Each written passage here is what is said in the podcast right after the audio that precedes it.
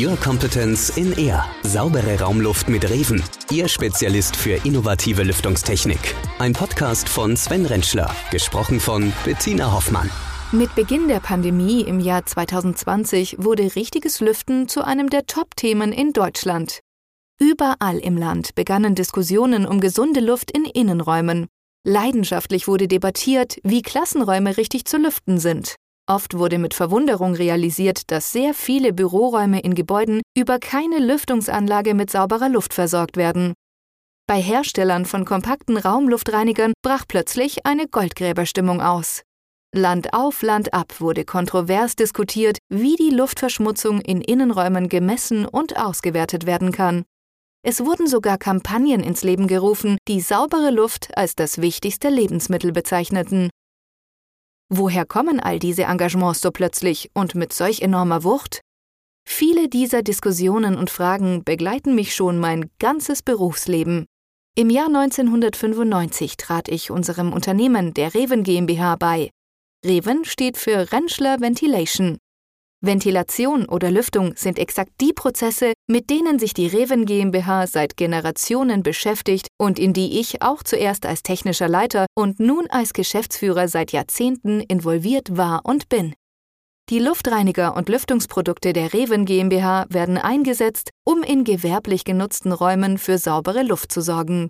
Es handelt sich dabei beispielsweise um Produktionshallen in der Lebensmittelindustrie, Anlagen im Maschinenbau sowie große Küchen und Kantinen.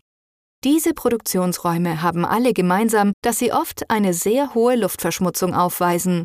Die Luft in solchen Bereichen zu messen, zu analysieren, zu reinigen und zu filtern sind Aufgaben, mit denen wir uns bei der Reven GmbH seit Jahrzehnten beschäftigen. Seit Beginn der Corona-Krise im Jahr 2020 waren diese Aufgaben rund um saubere Luft plötzlich nicht mehr nur im industriellen Bereich relevant, sondern ein Thema, das ganz Deutschland beschäftigte. Dabei fielen mir bei den zum Teil höchst leidenschaftlich geführten Diskussionen mehr und mehr Ähnlichkeiten zwischen dem industriellen und privaten Sektor auf. Durch die plötzlich rasant gestiegene Nachfrage nahmen es einige Hersteller nicht mehr so genau mit den Leistungsangaben der Raumluftreiniger. Vieles wurde behauptet und noch viel mehr wurde versprochen.